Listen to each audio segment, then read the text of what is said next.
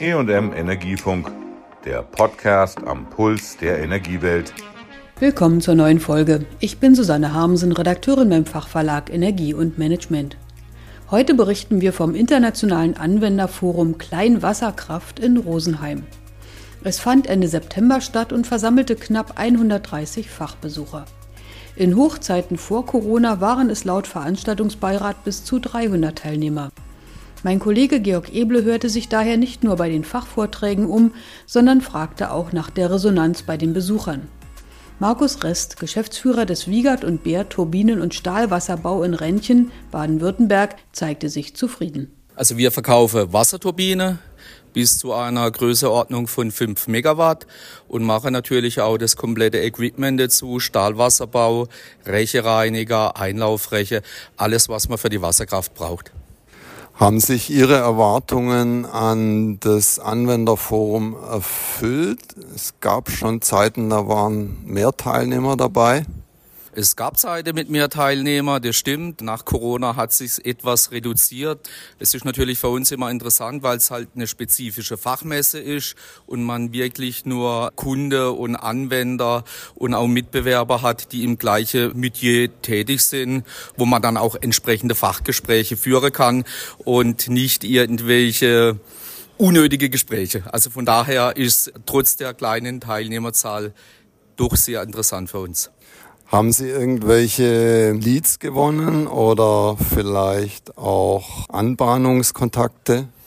Sicher hat man neue Kontakte geknüpft. Man hat aber auch hauptsächlich alte Kontakte wieder aufleben lassen und hofft doch, dass das ein oder andere Geschäft bei der ganzen Geschichte rauskommt. Ob man das dann direkt der Messe zuordnen kann, ja, das sei mal dahingestellt. Ist das für Sie ein Wachstumsmarkt? Erneuerbare Energie ist immer Wachstumsmarkt, auch Kleinwasserkraft natürlich, wobei Kleinwasserkraft bis 5 Megawatt die wir bauen, ist dann letztendlich auch nicht mehr so klein. Und unser zweites Standbein, der Stahlwasserbau, da ist natürlich auch viel Hochwasserschutz dabei. Und es wird gerade aufgrund der letzten Jahre mit der Klimaveränderung sicherlich immer mehr. So bildet sich's bei uns auch ab, dass wir also relativ viel auch im Hochwasserschutz unterwegs sind. Vorteil der Wasserkraft ist ihre ständige Verfügbarkeit, unabhängig von Sonnenschein und Wind.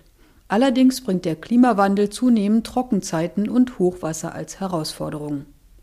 Die Kleinwasserkraft ist in der deutschen, aber auch etwa in der schweizerischen erneuerbaren Förderung eher ein ungeliebtes Kind. Das Verhältnis zwischen dem potenziellen Beitrag zur Energiewende und den ökologischen Eingriffen wird als zu ungünstig angesehen. Die Bundesregierung muss laut dem Erneuerbare Energiengesetz dem Parlament noch bis Jahresende 2023 einen Erfahrungsbericht vorlegen, getrennt nach erneuerbaren Technologien und Sonderregelungen. Das Gutachten für die Kleinwasserkraft verfasst die Unternehmensberatung Fichtner Water and Transportation aus Aachen. Pia Bühnes von Fichtner sagte in ihrem Vortrag auf dem Forum, es sei aufgrund der Kostenentwicklung in der Kleinwasserkraft davon auszugehen, dass der künftige Vergütungssatz über dem aktuellen liegen werde. In Deutschland gibt es über 540 Betreiber von Kleinwasserkraftwerken mit unter 1 Megawatt installierter Leistung. Deren Stromgestehungskosten stiegen seit 2017 um ca. 40 Prozent. Ähnliches gilt allerdings für die Photovoltaik und die Windbranche. Fichtner konstatierte auch einen Anstieg der Betriebskosten von Kleinwasserkraftwerken. Politisch wird derzeit diskutiert, im Gegenzug zu einer möglichen Erhöhung der Subventionen von den Direktvermarktern den Einbau von Steuerungstechnik für kurzfristige Eingriffe der Netzbetreiber zu verlangen, das sogenannte Redispatch. Die Berater wollen aber empfehlen, es bei der Kleinwasserkraft den Direktvermarktern zu überlassen, ob sie dies von den Anlagenbetreibern fordern. Zudem werde Fichtner der Regierung vorschlagen, den Schwellenwert für die elektrische Leistungsertüchtigung in der Wasserkraft von bislang 5 Megawatt abzusenken. Auch werde es Handlungsempfehlungen für eine beschleunigte Genehmigungspraxis geben. Das Forum war durchaus auch international besucht, wie es sein Titel versprach. Georg Eble traf zum Beispiel den Berater Frederik Mansambi, der kleine Wasserkraft als Chance für Afrika sieht. Ich bin hier gekommen, um die Experten kennenzulernen. Bei mir zu Hause in der Demokratischen Republik Kongo, das ist Kongo-Kinshasa. Wir haben Probleme mit der Stromversorgung. Wir haben äh, einige Wasserkraftwerke.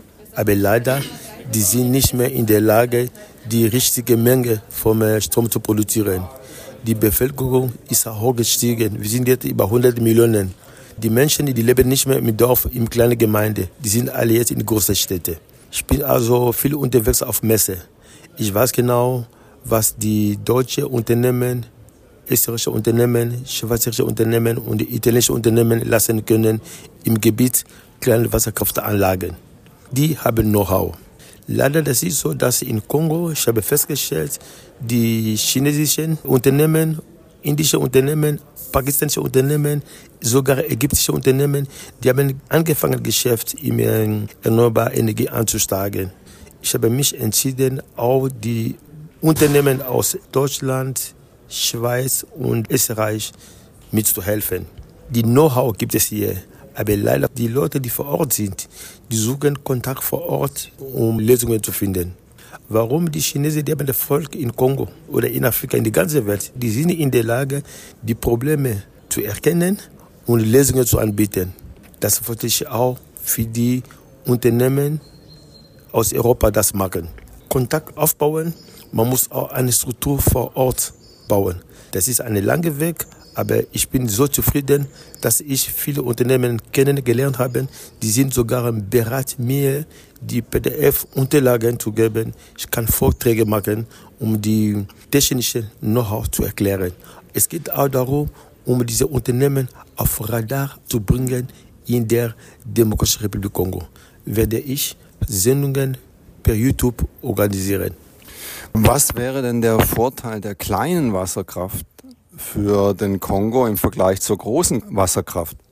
Das ist so, mit den kleinen Anlagen kann man schnell Anlagen bauen. Es geht auch darum, regional Strom zu produzieren. Das bringt nicht, in einer Gemeinde Strom zu produzieren und zu tausenden Kilometern zu transportieren lassen. Das ist auch gut für die Umwelt vor Ort.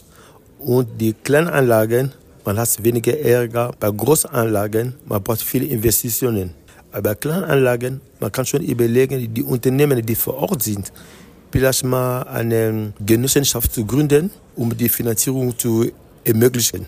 Das wäre für uns sehr wichtig. Haben Sie sich Ihre Erwartungen erfüllt an das Anwenderforum Kleinwasserkraft? Aber wie? Ich habe wirklich Kontakt aufgebaut. Ich bin einfach sehr, sehr zufrieden. Trotz der Schwierigkeiten mit Kosten und Genehmigungen gibt es auch noch neue Wasserkraftanlagen in Deutschland. Die Stadtwerke München zum Beispiel stehen kurz vor dem Baurecht für den Umbau eines Wehrs in ein kleines Wasserkraftwerk. Das Wehr hätte ohnehin einen Fischaufstieg bekommen müssen. Allerdings dauerten die Planungen dafür 17 Jahre. Nun soll das Westerhammer Wehr im bayerischen Kreis Rosenheim in ein Kleinwasserkraftwerk mit Fischaufstieg umgebaut werden. Der Leiter Wasserkraft der Stadtwerke München, Christoph Rapp, erwartet den Planfeststellungsbeschluss in Kürze. Alle Wasserkraftwerke der SWM zusammen, von der Isar bis zur Mangfall, erzeugen durchschnittlich 357 Millionen Kilowattstunden Strom im Jahr, sagte Rapp. Das Westerhammer Stauwehr soll nun eine 221 Kilowatt Anlage bekommen, die mit Hilfe einer vertikalen Kaplan-S-Turbine Strom erzeugt. Neben der EEG-Vergütung werde die Investition aus dem SWM Regionalstromtarif finanziert. Darin zahlen Verbraucher 1,5 Cent die Kilowattstunde Aufpreis für regionale erneuerbaren Projekte, die sich sonst nicht rechnen würden. Der Bau beginnt aber frühestens 2025, schränkte Rapp ein. Das Wasserhaushaltsgesetz, mit dem Deutschland die EU-Wasserrahmenrichtlinie umsetzt, macht Wasserkraftanlagen immer schwieriger. Ab 2027 müssen Maßnahmen an Gewässern deren Ökologie verbessern. Bisher reicht es, wenn sie sie nicht verschlechtern.